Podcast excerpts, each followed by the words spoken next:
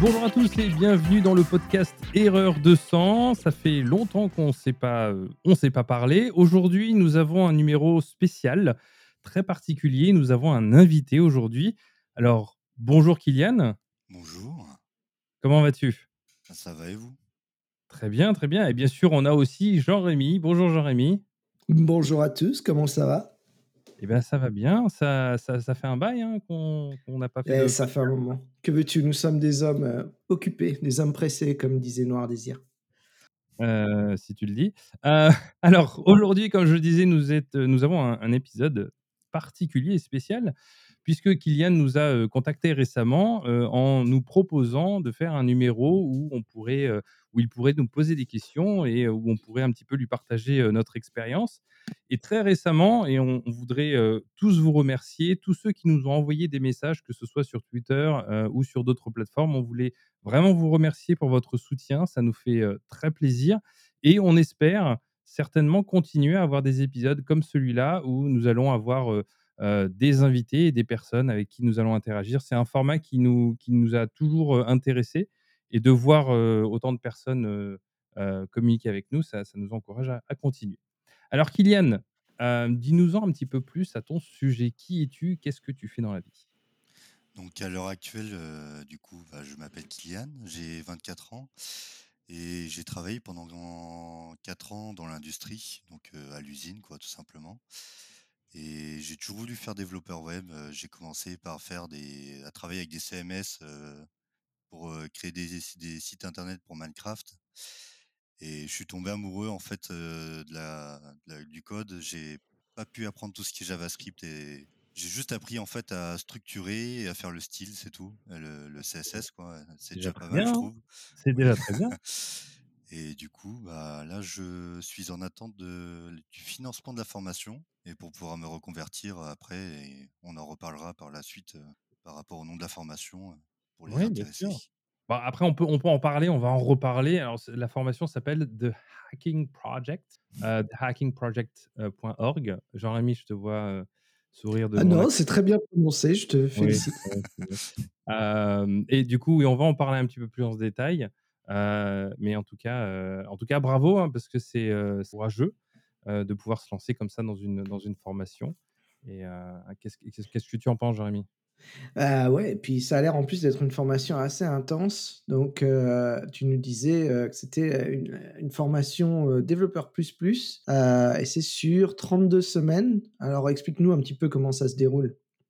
Alors en fait, il y a pas de prof, il y a pas, c'est qu'une communauté, disponible sur Discord et sur dans certaines villes, on peut se rejoindre. Par exemple, aller boire un café, heu, tout même manger toute la être ensemble toute la journée et on travaille, on a un projet à rendre à la fin de la journée, on s'entraide, heu, comme ça. Est-ce qu'il y a une raison pour laquelle tu as choisi celui-ci plutôt qu'éventuellement autre chose? Est-ce qu'il y a quelque chose dans ce format qui t'a plu ou qui t'a attiré? Alors c'est au niveau des horaires essentiellement et puis je suis pas du tout scolaire. Tout ce qui est scolarité, c'est pas quelque chose qui m'intéresse et je me vois plus, bosser, avec, des profs derrière qui expliquent. Je trouve ça très redondant à sur le long terme. Par exemple, on va parler au Clock, par exemple, Mmh qui eux font du distanciel, Mmh mais il y a des horaires précises, il y a il y a des professeurs qui expliquent toute la journée et c'est pas c'est pas ce qui me passionne le plus, quoi. C'est bah, pas ton style Oui, d'apprentissage, c'est ça, exactement. tout tout simplement. Et heu, alors il y a y a ça ça me fait penser aussi à une, Jean-Rémy, tu voulais dire quelque chose? Non, je disais que, bah, tu préfères peut-être te lancer dans dans de vrais projets pour, heu, pour apprendre en en faisant les choses plutôt qu'écouter, heu, des théories et ce genre de choses, j'imagine? Oui, c'est exactement ça et puis j'adore chercher, en fait, heu, j'adore chercher dans les docs et même sur internet, heu, notre, heu, gui notre guide Stack Overflow est est vachement bien pour ça. Absolument, absolument. Bah, ce ce genre de format un petit peu où, heu, vous avez des cours, et vous avez pas forcément de prof, heu, c'est c'est ça me rappelle aussi, une, école, qui a été fondée, à San Francisco, Holberton School, dont d'ailleurs j'ai participé il y a 2 ou 3 ans pour écrire des cours et et c'est c'est il y a un mélange de ça, en fait. Il y a pas forcément de profs qui vont être là pour t'apprendre, donc il y a des cours qui sont faits par des professionnels, heu, moi en l'occurrence, heu et heu et en fait, si jamais tu as besoin, il y a quelqu'un, heu, pour, pour, pour éventuellement t'aider. Mais il y a de plus en plus souvent et je le vois de plus en plus, un format où en fait, il y a pas forcément, un professeur derrière qui va, et qui permet d'avoir une certaine autonomie et de pouvoir, de pouvoir avancer et d'apprendre des choses. Donc ouais, c'est très intéressant. Alors du Très coup, heu, est-ce que tu, heu on va commencer, on va on on va nous, on va avoir des questions et est-ce qu'il y a des choses qui te viennent en tête, des questions que tu as pu te poser dernièrement ou ces derniers mois un petit peu et que t'intéresserait de de de de nous poser? Alors mes questions, ça ça concerne l'apprentissage parce qu'il y a beaucoup de personnes qui disent plein de choses, tout un tas de trucs et le problème qu'on que j'ai par exemple, enfin moi en tant que personne, c'est, le fil conducteur. Comment, heu, comment suivre un fil conducteur de façon à apprendre de manière efficace, simple et sans trop, heu, sans trop, exp enfin trop voir, une vision trop large quoi? Je sais pas si vous voyez ce que je veux dire mais On va on va affiner, mais oui, ça ça c'est une vraie question. Ouais, c'est une très bonne question là. Ah pour pour, la enfin, pour essayer de paraphraser un petit peu, c'est la la direction qu'on prend pour pouvoir apprendre efficacement sans s'éparpiller dans dans 36 000 directions différentes. C'est un peu ça ton Oui, c'est ça, c'est question? exactement ça. Oui, je me suis peut-être un peu Ouais, Non, non, ah non, non, non, mais non, c'est important de de de de clarifier de de quoi on parle exactement. Heu, David, est-ce que tu as, heu, une une opinion sur le sujet? Tu as une opinion sur tout, alors je suis sûr que tu as quelque chose à dire là-dessus. C'est toi qui parles, hein. Non, c'est une c'est c'est pas une il y a pas d il y a il y a ça va pas être facile à répondre. Je pense qu'il y a il y a une chose fondamentale qui qui arrive très, très souvent quand on commence, heu, un petit peu dans le domaine, c'est, heu, bah, on on se on sent qu'il y a énormément de choses à apprendre. On se dit: «Oh, mais je vais jamais pouvoir apprendre tout ça, je vais jamais pouvoir avancer» et souvent et c'est un problème qui est récurrent, hein, c'est, j'ai beaucoup de gens qui me qui me l'ont dit, bah, c'est justement de pas savoir sur quoi tu dois te concentrer, sur quoi tu dois te focaliser. Je pense que c'est tout à fait normal de se poser la question et et c'est vrai qu'à cause à cause à cause et grâce à internet, en fait, tu es bombardé, même si tu es sur Twitter, tu vas voir que tu vas être bombardé par: «Ah, il y a telle nouvelle librairie, il y a telle nouvelle chose» et cetera et cetera. Je pense qu'il y a plusieurs, heu, il y a plusieurs niveaux. Premièrement, je pense qu'il est intéressant de et Jean-Rémy, corrige-moi et dis-moi ce que tu en penses, mais je pense qu'il est important de regarder un petit peu ce que le marché attend, ce que les entreprises attendent de toi en termes de compétences et d'une certaine manière, ça peut aider de te dire, voilà parce que ton ton but ultime, c'est de trouver un boulot. oui, c'est ça, oui.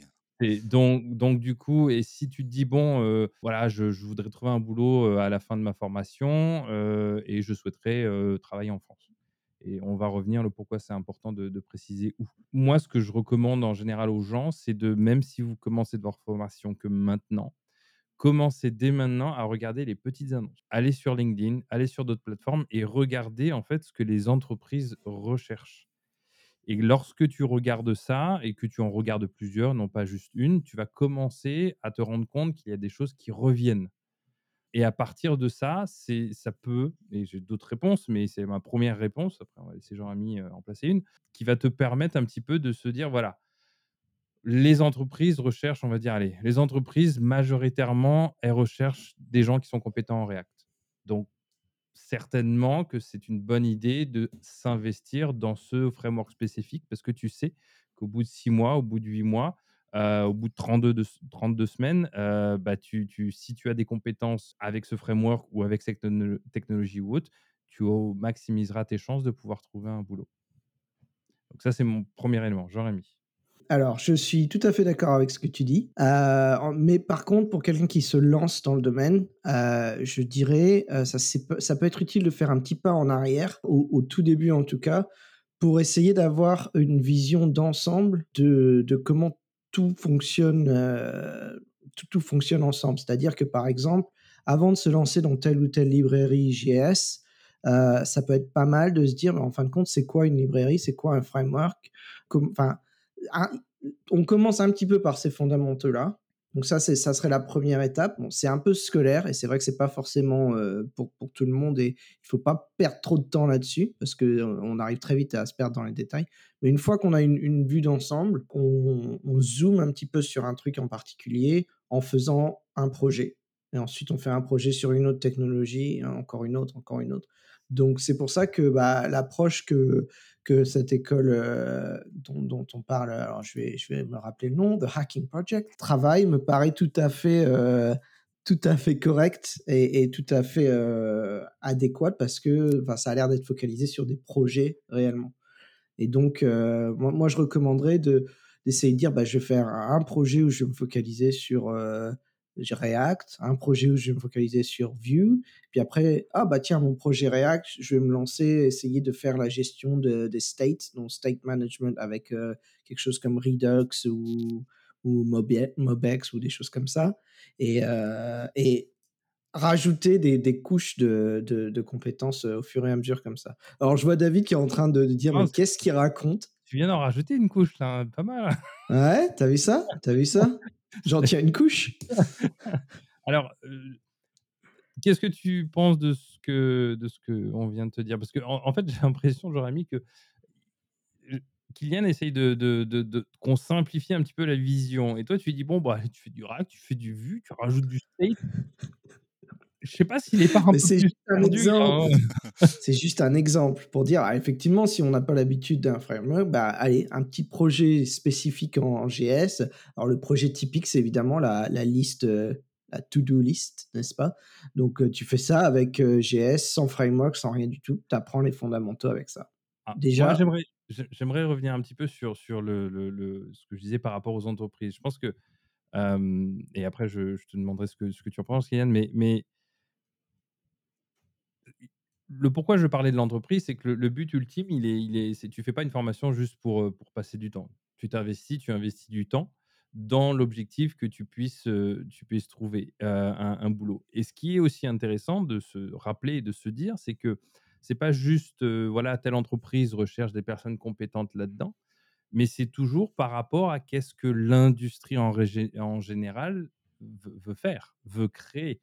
Quel est quel est le but? Les entreprises sont là parce qu'elles ont des clients et donc comprendre ce que, de nos jours, les clients demandent, ça fait aussi partie, heu, donc je je vais donner un exemple et je reviens quelques années en arrière.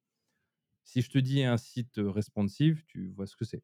Un site qui s'adapte, heu, voilà, au téléphone et cetera. Bah, il y a a 15-20 ans, c'était pas forcément le responsive, c'était une option. C'était: «Ah, est-ce que vous voulez votre site responsive ou pas?» Selon la demande des clients, selon le temps qu'ils voulaient investir, selon les utilisateurs qui allaient se connecter à cette plateforme-là, ils avaient un besoin que ça soit responsive ou pas. Aujourd'hui, on ne se pose plus la question parce qu'on sait que le, trafic venant de différents, euh, différents appareils et autres, bah, c'est plus conséquent encore que, qu'un ordinateur normal. Et, et les choses ont évolué par rapport à cette demande Heu et c'est pour ça qu'il est voilà, c'est important d'avoir cette vision globale. Alors, ça t'aide pas forcément de te dire: «Ah oui, quelle technologie j'utilise?» mais justement, c'est pas forcément juste une question de technologie, mais c'est une question voilà, qu'est-ce que qu'est-ce qu'aujourd'hui, on les clients et les utilisateurs veulent avoir? Ils veulent avoir des sites qui sont rapides. Heu, il y a quelques années, heu, c'était c'était pas aussi clair. Aujourd'hui, il y a aucun doute et cetera et cetera et cetera. Qu'est-ce que qu'est-ce que vous en pensez tous les 2 ouais, Kylian, je te laisse répondre. Bah, je pense que tu as je pense que raison sur, le point de vue au niveau des de voir, ce que demandent les clients. C'est l'essentiel, hein, pour, trouver un travail.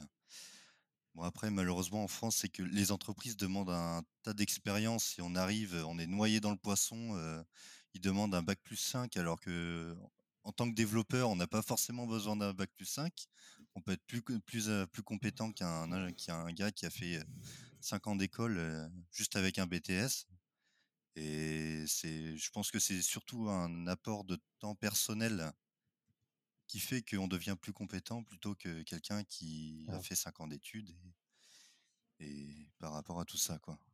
Oui, je suis tout à fait d'accord, et et je pense que justement la l'approche de dire, bah, on fait des projets sur certaines technologies particulières ou en prenant en compte certaines contraintes particulières ou certaines exigences actuelles de l'industrie dont on parlait. Donc, pour revenir sur mon exemple de faire une to-do list, bah, on peut dire: «Je vais développer une to-do list, heu, avec JavaScript, heu et je vais essayer de maintenir la rapidité de mon site». Alors ça peut être le temps de la première interac enfin, il y a plein de choses qu'on peut pour que mon application soit rapide. Donc, en disant, bah voilà, dans mon portfolio, j'aurai une application, j'aurais pu démontrer que la rapidité a été une priorité, que le fait d'être, heu, responsif, ça a été aussi pris en compte et cetera et donc tu peux démontrer en en te présentant pour un boulot que tu as pris en compte toutes ces contraintes de l'industrie et que quelqu'un qui sort d'une école d'ingénieur n'aura pas forcément pensé à ça de la même façon.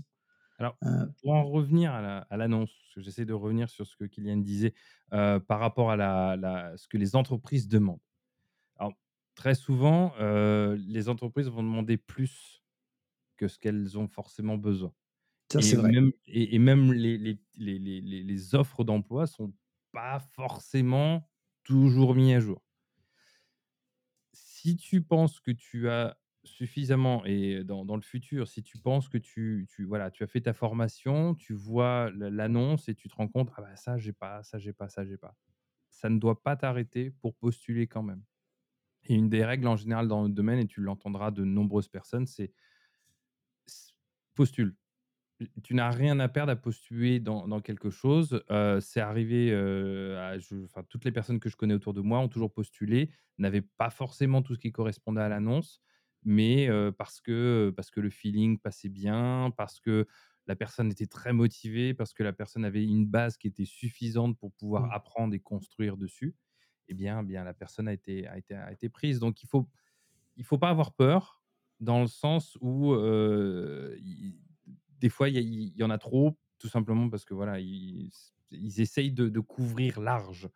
Mmh. Heu, mais c'est si tu si tu n'as pas toutes les compétences, ça ne doit pas t'arrêter pour postuler. À 100 d'accord.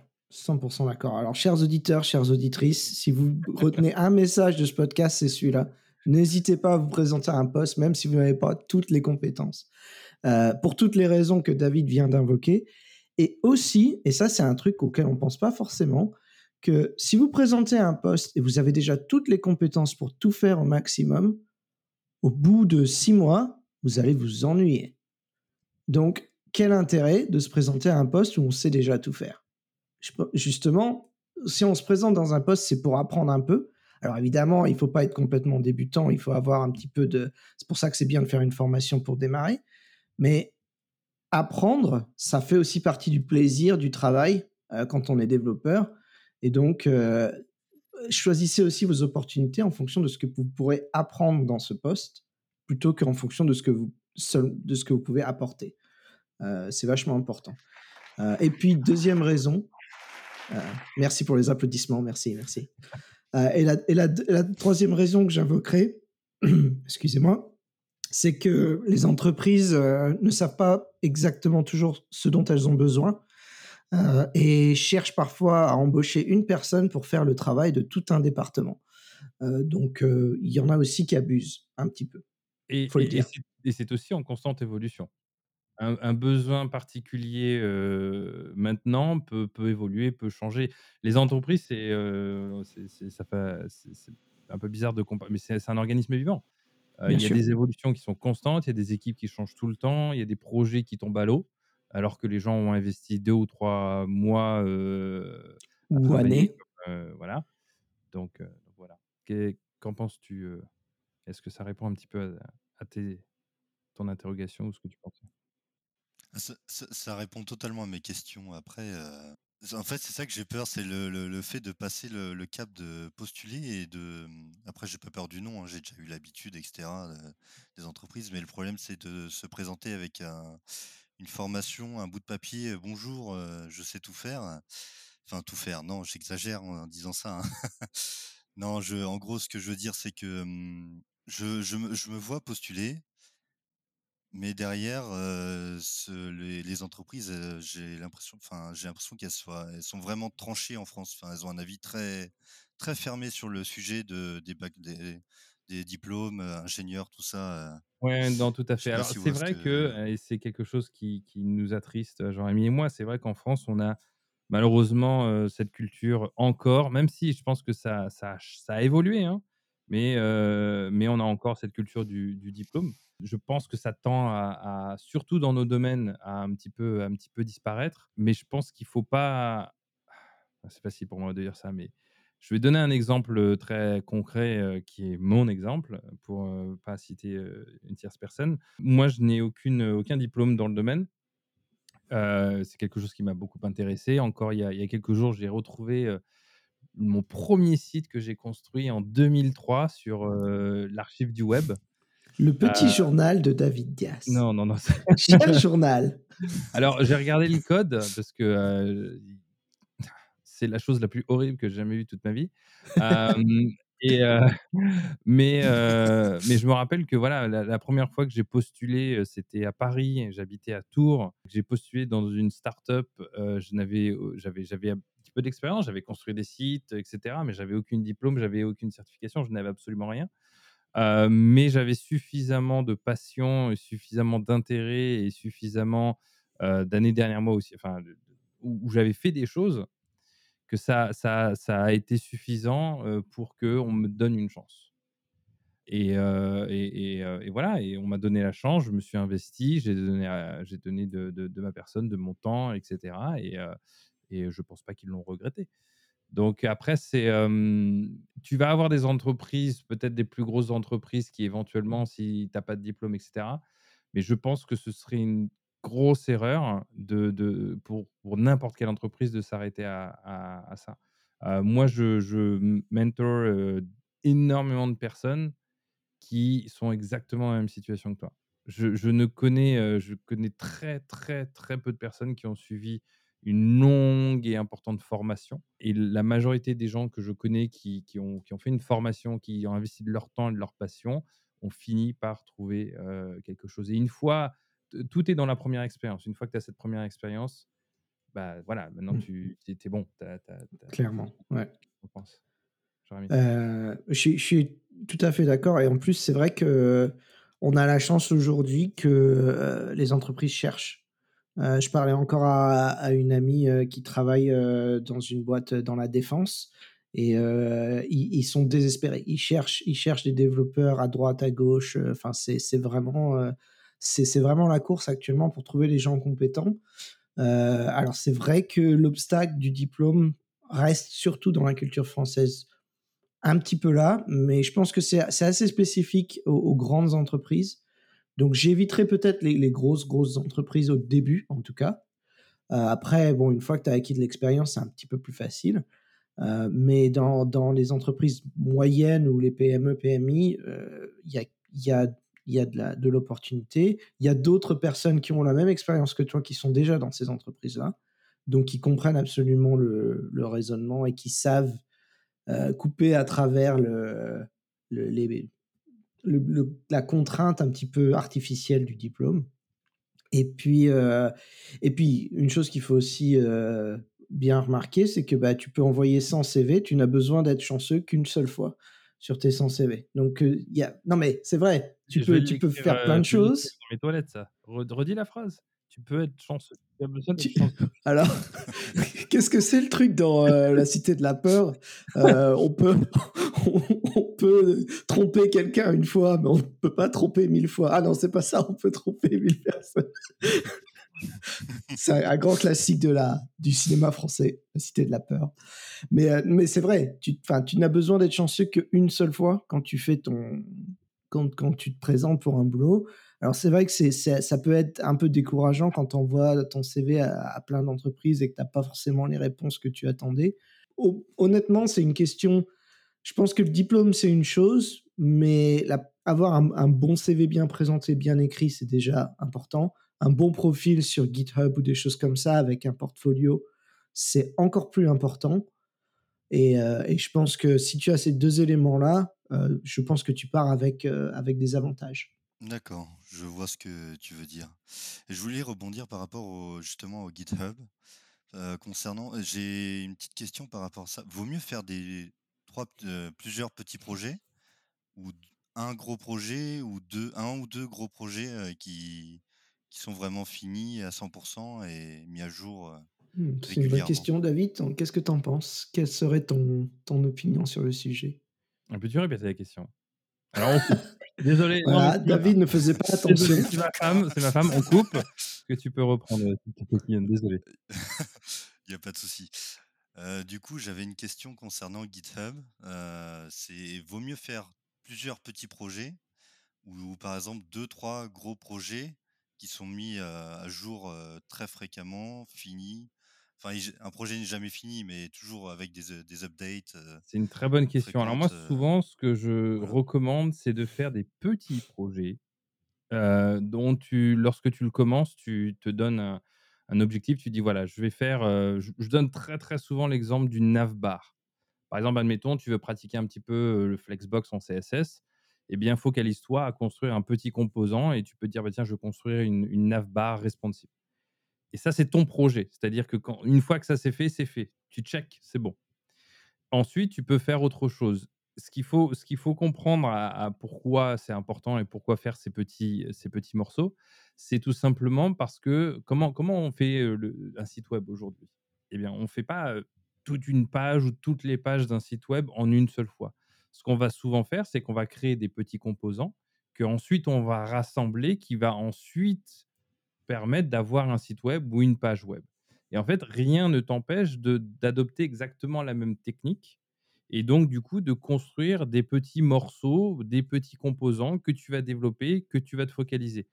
L'objectif étant que, ça te prenne, que, tu puisses le faire de manière rapide en général, nous développeurs, on a une tendance à shifter très rapidement sur autre chose.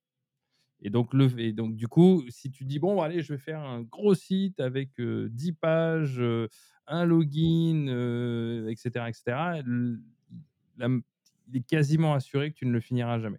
Ouais, c'est vrai. On parlait de fil directeur au début. le problème, c'est que si tu te lances dans un gros projet comme ça, c'est plus un fil directeur, c'est une corde.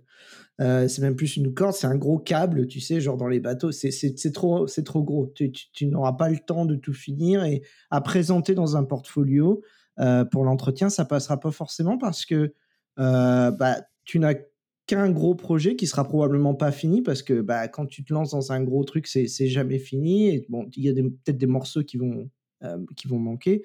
Or, si tu présentes plusieurs petites choses très très finalisées qui sont qui sont terminées et que tu as vraiment fait comme effectivement une navbar responsive ou quelque chose comme ça, bah, tu peux dire à ton employeur voilà, voilà ce que j'ai fait, ça m'a pris tant de temps.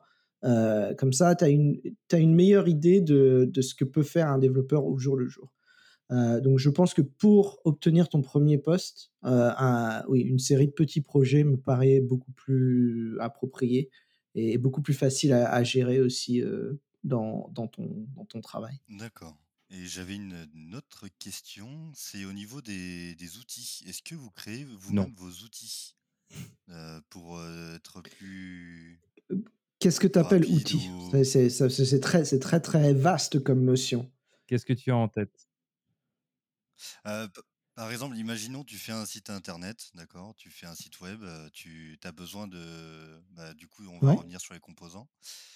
Est-ce que, par exemple, tu fais ta propre grille que tu utilises constamment ou, ou tu adaptes selon chaque client, chaque, chaque demande J'aurais tendance à dire ça dépend. Ouais, je suis d'accord. Ça. Vas-y, vas-y, euh, non, mais en fait, oui, alors il y a des, y a des, des projets, et ça, ça, fait, ça fait partie intégrante du travail de développeur. C'est quand, tu quand on se lance dans un gros projet dans une entreprise, en général, avant de commencer, idéalement, on va chercher de se dire bon, on a des outils euh, open source du style effectivement des, grilles préexistantes ou des, outils de template qui sont déjà disponibles. Est-ce que on peut utiliser un, ou deux ou trois ou dix de ces outils pour pour que notre développement soit plus rapide?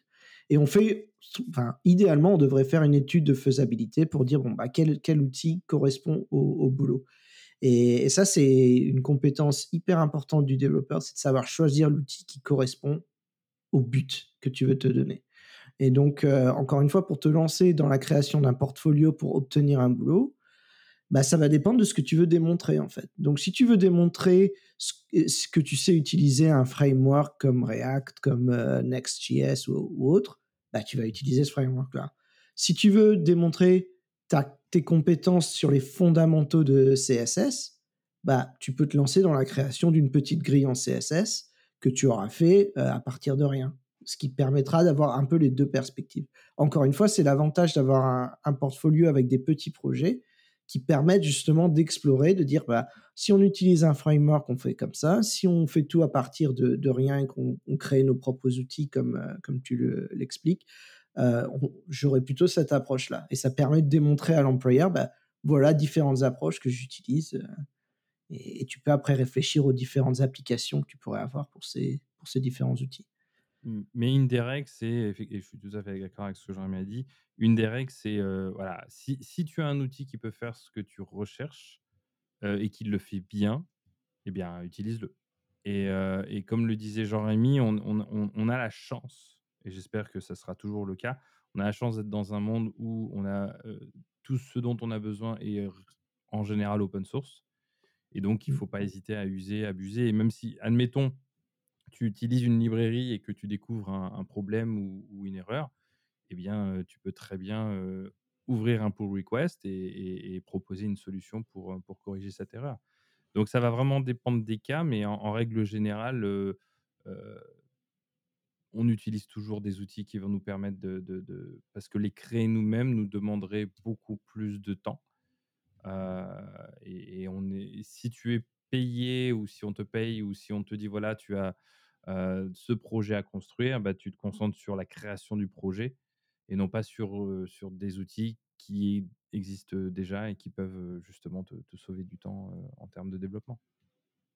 Est-ce que ça fait du sens? D'accord, d'accord, d'accord. Je vois ce que vous voulez dire, heu, c'est parce que c'est vrai que c'est des questions que enfin, personnellement, j'ai tendance à beaucoup me poser. Il y a un panel de questions qui peuvent Bah apparaître oui. quand quand on débute parce qu'on est un peu noyé dans le Ah, il y a on est un beaucoup de peu noyé choses. Il y dans a l'eau. beaucoup de choses. C'est sûr que Ouais. c'est c'est c'est très facile de de se perdre dans la la multitude des différentes choses qu'on peut faire, des différents outils. Puis comme en plus ça évolue tout le temps, c'est vrai que c'est et enfin, moi je sais pas toi David, mais j'ai toujours l'impression qu'il y a un truc que je sais pas, il y a il y a une nouvelle librairie à découvrir, un C'est nouveau normal. langage, une nouvelle façon il y a toujours un truc et heu, ça fait partie aussi c'est c'est un peu l'attrait du du métier, mais c'est aussi la contrainte de se dire: «Bah oui, il faut toujours apprendre» et d'ailleurs notre on a fait des épisodes sur la veille technologique et et c'est c'est un truc constant, quoi. Alors oui, oui, oui, mais non. Oui, mais non. non, dans le sens où dans le sens où oui, il y a beaucoup de choses, mais en fait, il ne faut pas forcément se focaliser dessus. Dans le Non, bien sens où sûr, pas se perdre dans toutes ces choses-là. exactement, parce que déjà, premièrement, un développeur qui sait tout, ça n'existe pas. Ça n'a jamais existé, ça n'existera jamais et c'est pas le but. Les gens les gens, au fur et à mesure qu'ils progressent, ont des affinités avec certaines choses ou développent certaines compétences. Par exemple, une des compétences que je développe au cours des années, c'est concernant l'accessibilité web. Donc c'est quelque chose qui m'a toujours passionné et c'est quelque chose dont je suis un avocat, heu et un défenseur de l'accessibilité web. Heu, j'ai même passé des certifications pour, pour le confirmer. Mais c'est pas forcément le cas d'autres de mes collègues. C'est pas un problème. S'ils ont des questions, je suis là pour les aider. Donc Ouais. il y a il y a aussi ça où en fait, effectivement, quand tu vois, il y a énormément de choses, mais c'est pas un forcément un problème de de de ne pas les savoir. Et le jour où tu en as besoin, eh bien, tu t'intéresses particulièrement à une thématique et tu et tu voilà, tu fais comme tu as l'habitude de faire. Tu vas apprendre, tu vas lire des des livres, tu vas regarder des vidéos YouTube et cetera et cetera et cetera. Donc il faut pas se sentir parce que c'est un piège quand on débute, sentir que voilà, on n'y arrivera jamais parce qu'il y a trop de choses. Ça prendra son temps et c'est un processus qui est tout à fait normal. Mmh. Complètement et plus tu en sais, plus tu arrives à on va dire, heu, évoluer dans toutes les changements, heu, par exemple, si tu connais les bases de JavaScript, bon, bah, il y a des y a des changements qui sont ajoutés au langage régulièrement. Plus tu connais le langage, plus ça va être facile de comprendre un peu ces changements, de dire: «OK, ah oui, j'ai compris comment ça, ça marche. OK, on passe à autre chose» ou même de dire: «Ah oui, bon, ce nouveau framework-là, c'est pas mal, mais bon, Heu, je vois en gros ce que ça fait. C'est très similaire à un autre framework que je connais. C'est pas mal, mais bon, j'ai pas forcément besoin de de me relancer dans une formation complète dans ce nouveau framework parce que j'ai les bases qui me permettent de d'évoluer et plus tu maîtrises, heu, tu as tu as l'expérience de ces choses-là, plus ça devient rapide de, heu, d'évoluer, heu, dans les changements du langage et l'arrivée de nouvelles technologies et de nouveaux outils. D'accord, je je vois ce que vous voulez dire, par rapport à tout ça et c'est vachement, intéressant de Bah, d'avoir tant des avis comme ça. Parce que c'est vrai que, c'est c'est compliqué de de bah, on peut pas se répondre à nous-mêmes, aux questions, quoi. Tout simplement et Alors, il y a il y a quelque chose, et et c'est et c'est grâce à toi qu'on est en train de faire cet épisode-là, hein, donc c'est c'est tout le mérite te revient.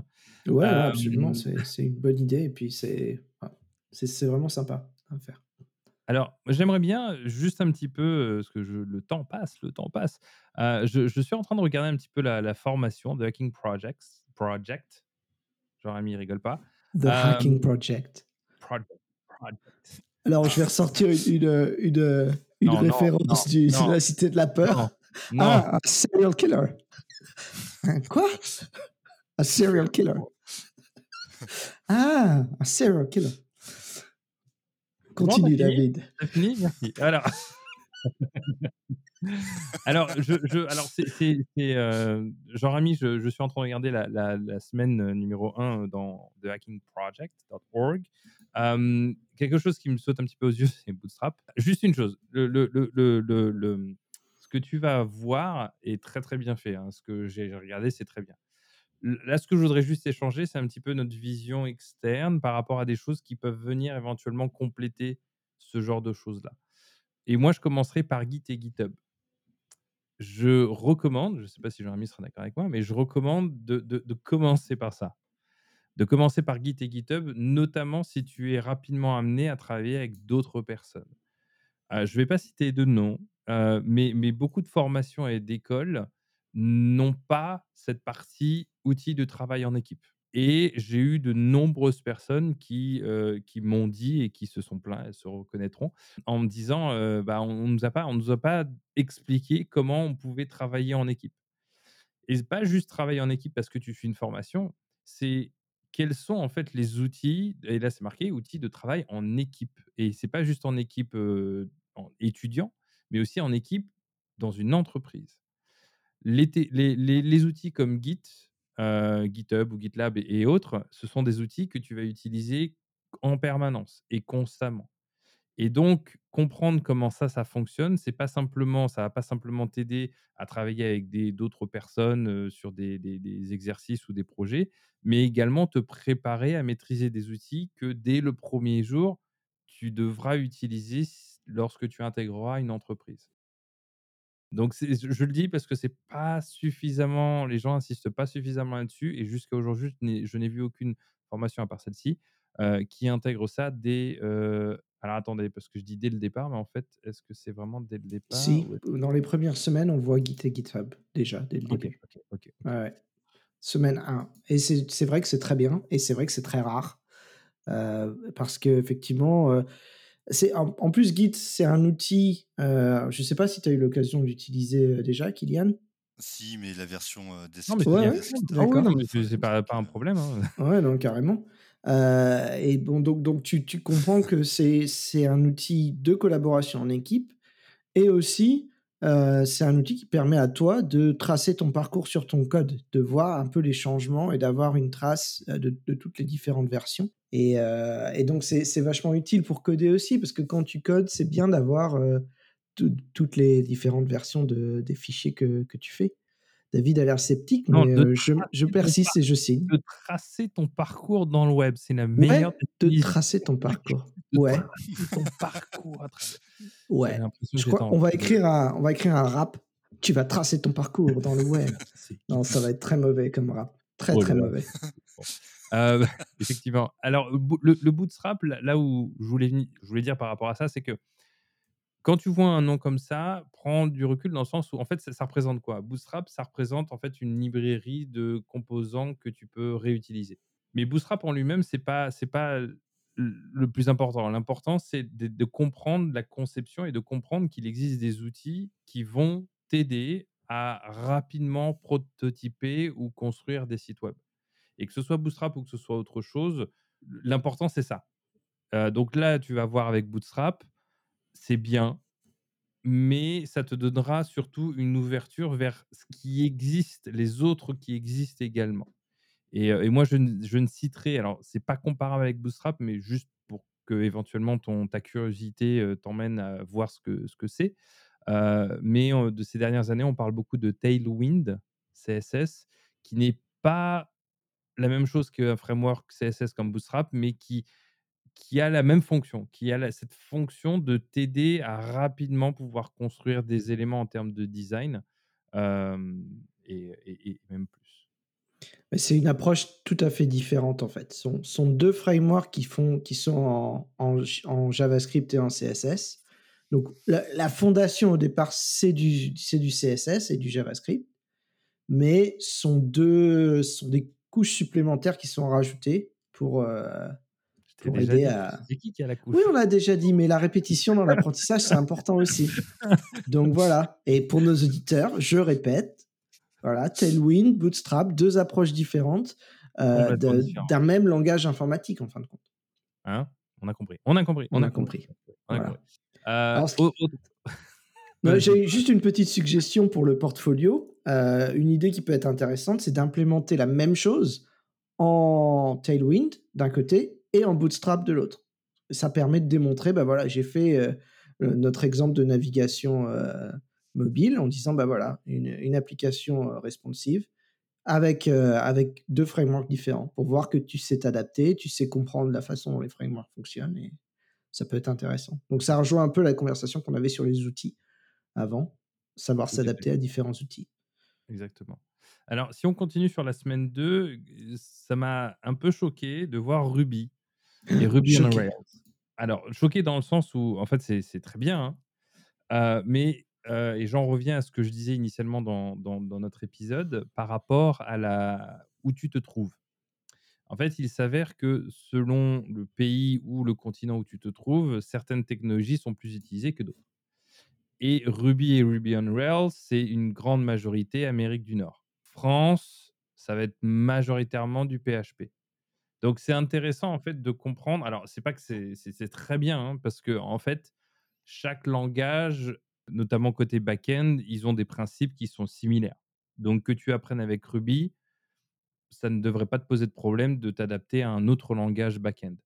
Donc c'est pas c'est pour ça que c'est pas le plus important. Mais là là, je reviens également sur là-dessus dans le sens où, eh bien, si tu regardes un petit peu les demandes, la demande en France ou même en Europe, eh ben, ça peut t'aider aussi de déterminer, voilà, est-ce que je vais m'investir à dans dans ce langage-là, en sachant que, heu, alors ça peut être ça peut être une bonne stratégie parfois, hein. Tu peux te dire: «Ah bah, voilà, il y a pas beaucoup de gens qui savent le faire, donc je vais m'investir là-dedans» et et voilà. Mais c'est c'est toujours prendre en considération un petit peu ce ces genres de facteurs et ne pas être surpris lorsque tu cherches un boulot, te dire: «Bah, zut, j'ai investi tellement d'énergie et tellement de temps dans dans ce langage-là et je me rends compte que là où je suis localisé, c'est très difficile de voir de la demande par rapport à ça». Mmh. Donc je pense que c'est juste quelque chose à avoir en tête.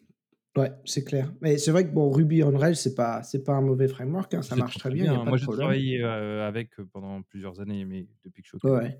Mais ce que, heu, effectivement pour, heu, en rajouter encore à ce que tu disais David, on en revient à la question du CV et d'arriver en entreprise. Heu, il y a certaines entreprises qui vont mettre, PHP, comme, langage, back-end. Auquel cas, dans ton CV, tu adaptes à l'entreprise, tu dis: «Bon, bah, PHP, oui, je connais un petit peu le principe. Je suis plus, Ruby», mais tu dis, par exemple, langage back-end et après tu mets PHP, Ruby, même si effectivement, heu, tu as peut-être plus de facilité avec Ruby parce que c'est avec ça que tu as travaillé principalement. Tu dis: «Bah, je connais je connais les principes du développement back-end, je les ai appris avec Ruby, mais je peux, la les adapter à PHP». Heu, après bon, heu, tu peux arriver à des niveaux de spécialisation très, très hauts, mais ça, ça vient avec l'expérience. D'accord et j'avais une question justement par rapport à Ruby, comme c'est une denrée rare en France, est-ce que vous pensez qu'on il y a plus de facilité à trouver du question. travail?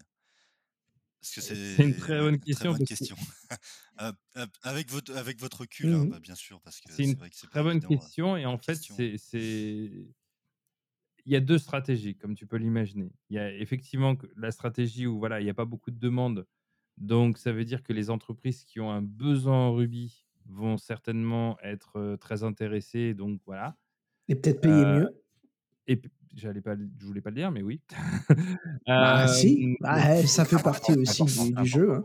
Heu, mais heu, mais ça peut aussi être à l'inverse, voilà, il y a pas assez de demandes donc du coup, ceux qui sont en recherche de Ruby, bah, sont dans une ville, heu, complètement à l'opposé de là où tu te trouves et où tu voudrais, travailler ou habiter. Ah donc donc c'est un peu au cas par cas, qu'est-ce que tu en penses, Jérémy? Ouais, je pense qu'il faut regarder les annonces qui existent. Alors il se peut que enfin, il faut tu regardes un petit peu le ratio de dire: «Bon, bah, il y a peut-être 80% de postes qui sont en PHP et 20% qui sont en Ruby». Auquel cas, tu dis: «Bon, bah, on va se lancer dans les 20% et puis on va essayer d'aller d'aller chercher un poste en Ruby», pour tous ces avantages-là. C'est une stratégie qui existe, mais il faut s'assurer qu'il y a un marché d'abord, effectivement et donc en regardant les annonces, en parlant aux gens dans la région, tu peux essayer d'avoir un petit et alors c'est vrai qu'en fonction de l'endroit où tu te trouves, il y a certaines entreprises qui si tu as une grosse entreprise qui est là et qui développe avec un langage très particulier, ça peut complètement changer les besoins, heu, régionaux. Moi, je sais que là où je suis, par exemple, il y a une grosse demande pour des développeurs Perl parce que l'entreprise pour laquelle je travaille, heu, utilise beaucoup Perl et Perl qui est un langage qui est très, très peu utilisé, heu, partout ailleurs. Par exemple, si tu vas près du Luxembourg, tu peux travailler en COBOL encore, c'est encore très utilisé. C'est pour ça que l'université de Metz enseigne encore le COBOL à ses élèves, qui n'est enseigné dans aucune autre université quasiment.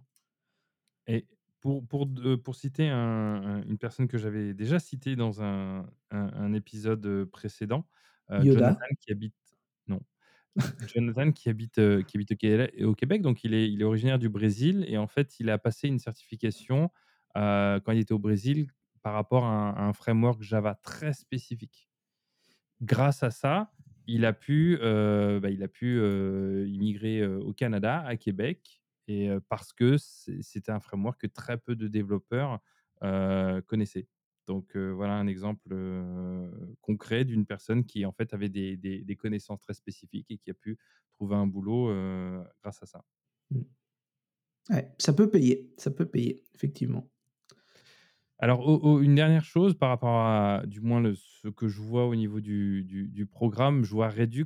Heu, alors ça m'avait fait rire, heu, tout au début parce que, heu, en fait, Redux, c'est tout simplement un outil qui permet de de gérer l'état, de ton application. Mais là encore, tout comme Bootstrap, ce n'est qu'un seul outil et ce que n'est ce n'est qu'un exemple. Donc, pas forcément c'est toujours la même chose. Pas forcément, s'attacher, à une technologie en particulier, mais plutôt se baser sur une compréhension de, voilà, à quoi ça sert? Pourquoi on a, cet outil en particulier? Qu'est-ce qu'il qu'est-ce qu'il essaye de de de de fixer comme problème? Qu'est-ce qu'il, qu'est-ce qu'il résout comme problème? Et je Mmh. pense que c'est important de comprendre ça, c'est que les développeurs, on est là pour résoudre des problèmes. On est là pour trouver des solutions et c'est majoritairement le le le le cœur de notre travail, c'est, d'apprendre, en fait, des des solutions à des problèmes spécifiques et quand on dit, un développeur senior ou un développeur qui a de l'expérience, c'est pas quelqu'un qui est plus intelligent qu'une autre personne, c'est une personne tout simplement qui a été confrontée à beaucoup plus de situations, qui a été amené à trouver des problèmes et qui, voilà, c'est devenu un peu une habitude. Ouais, absolument et je l'ai déjà dit et je vais le réasséner, alors j'ai déjà dit dans un épisode précédent, quand tu te présentes pour un boulot, tu es là pour essayer de résoudre un problème pour ton employeur. Donc le but, c'est de dire: «V voilà le problème que vous avez en tant qu'employeur, j'ai une idée à partir de l'offre d'emploi, mais tu peux aussi parler aux gens dans ton entretien. Voilà comment je peux résoudre ce problème que vous avez ou ces problèmes que vous avez». Heu, moi, en entretien, je demande toujours: «Quel est votre plus gros problème que vous avez à résoudre dans cette entreprise?» et souvent, il y a des réponses très intéressantes et ça peut être un problème technique, mais ça peut aussi être un problème de process, un problème de de la fonction la façon dont les équipes fonctionnent et cetera. Après, heu, bon, quand on quand on se présente pour un premier poste, c'est souvent un problème purement technique mais après, heu, l'idée, c'est de prouver qu'on a au moins le potentiel de de résoudre ce problème. C'est ça qui est important. Exactement. Alors, heu, le temps passe, le temps passe. D'accord. Est-ce qu'il y aurait une dernière question, Kylian, que et je te laisse le temps de réfléchir, une dernière question que tu voudrais poser un petit peu pour, heu, conclure l'épisode d'aujourd'hui? Heu, honnêtement, là, là, Ouais, non, bah, j'en bah, ai pas de pas qui souci, pas viennent de comme Très ça, bien. pas de problème. Et bah, écoute, du coup, bah, je je pense que je pense que c'était intéressant, hein? Qu'est-ce Mmh. que C'était un plaisir en tout cas, c'était un plaisir. Ah moi aussi, ça ça m'a vraiment fait fait plaisir d'avoir un retour et puis, heu, Ah bah, non, merci mais pour votre c'est, heu, gentillesse en c'est tout plus. à fait normal. Parce C que beh et Ouais. heu et et du coup, heu, on te on t'envoie l'invitation du fait que, bah, peut-être dans quelques semaines ou quelques mois, on pourrait peut-être se refaire un petit épisode, pour que tu nous dises un petit peu comment comment ça se passe, comment ta formation se passe et je pense Pour que que tu d'ici nous là engueules en disant: «Vous m'avez raconté n'importe quoi!» Mais d'ailleurs par rapport à ça, j'aimerais bien enfin je compte, heu, sur Twitter, bon c'est après je g cherche pas à Si, à si, faire vas-y, de la pub fais-toi ou quoi. plaisir. Je compte faire, heu, une avancée peut-être, heu, hebdomadaire, heu, voire une fois par semaine, tweeter comment Carrément. ça se Alors passe, alors heu, oui, il faut voir si j'ai le temps absolument que une tu le fois par fasses. jour, heu Heu, c'est ar heu, on le recommande à tous. Il y a également un hashtag que tu peux utiliser qui s'appelle one hundred one hundred days of code. Et si tu cherches ce tu cliques sur ce hashtag, tu vas voir qu'il y a énormément de personnes exactement dans la même situation que toi, qui font l'effort effectivement de tweeter le plus régulièrement possible par rapport à ce qu'ils ont appris ou par rapport à ce qu'ils, connaissent. Donc moi, ce que je te recommande très fortement, c'est effectivement de le faire, effectivement d'utiliser ce hashtag, et ça va pouvoir aussi t'aider et t'inspirer à avoir des idées. Heu, donc ce On on hashtag, dit oui, a été beaucoup que Twitter, c'est assez toxique, mais en fait, dans la communauté tech, moi je trouve que c'est c'est assez sympa. C'est une une des communautés sur Twitter où les gens sont encourageants et sympas. c'est qui le toxique? Mais non, mais Ne ne suivez pas Jean-Rémy sur Twitter Ouais, non, c'est hyper toxique, vous allez vous faire toxique insulter, heu, ça va être terrible. toxique, heu, il se lance dans des Heu, je je je peux témoigner en plus, il hein. se lance dans des débats, je je moi je suis à distance, je regarde ça à distance, je fais: «Mais qu'est-ce qu'il fait?» Ah ouais, ouais, moi je suis hyper heu, agressif. c'est ah oui, Jean-Rémy, c'est Ah bah, quand on commence à à me chatouiller sur la politique, Ah oui, heu, bah oui, sur oui, Twitter, ça se passe pas bien, ça se passe pas bien. hein. Mais Exactement. en tout cas, Kylian, c'était un vrai plaisir. On refait ça quand tu veux. Heu, merci Jean-Rémy, hein, de d'avoir été aussi embêtant aujourd'hui et Comme heu d'habitude, à ton service. et heu, bah, écoutez, comme d'habitude, n'hésitez pas à nous contacter sur Twitter, à nous laisser même un petit commentaire sur, heu, les différentes plateformes sur lesquelles vous pouvez nous retrouver. Alors il y a, Spotify, Apple Music et Google Podcast, si je ne dis pas de bêtises. Voilà. Mais en tout cas, Par contre, n'hésitez ne pas. soyez pas toxique. Ne soyez pas comme Jean-Rémy, ça Voilà. en tout cas, merci à tous, hésitez pas et heu, bah, écoutez, on se retrouve très bientôt pour un prochain épisode, hein, Jean-Rémy, parce que bon ah non, tu vas être en vacances? Bah, Ouais, écoutez, je heu, suis en vacances, mais bon, on va on essayer de s'enregistrer de vacances, on reprendra on reprendra activement, le podcast. En tout cas, merci à tous les 2 Absolument. et je vous dis à très bientôt. Merci à toi David, merci Kylian, à bientôt. À Ciao. bientôt.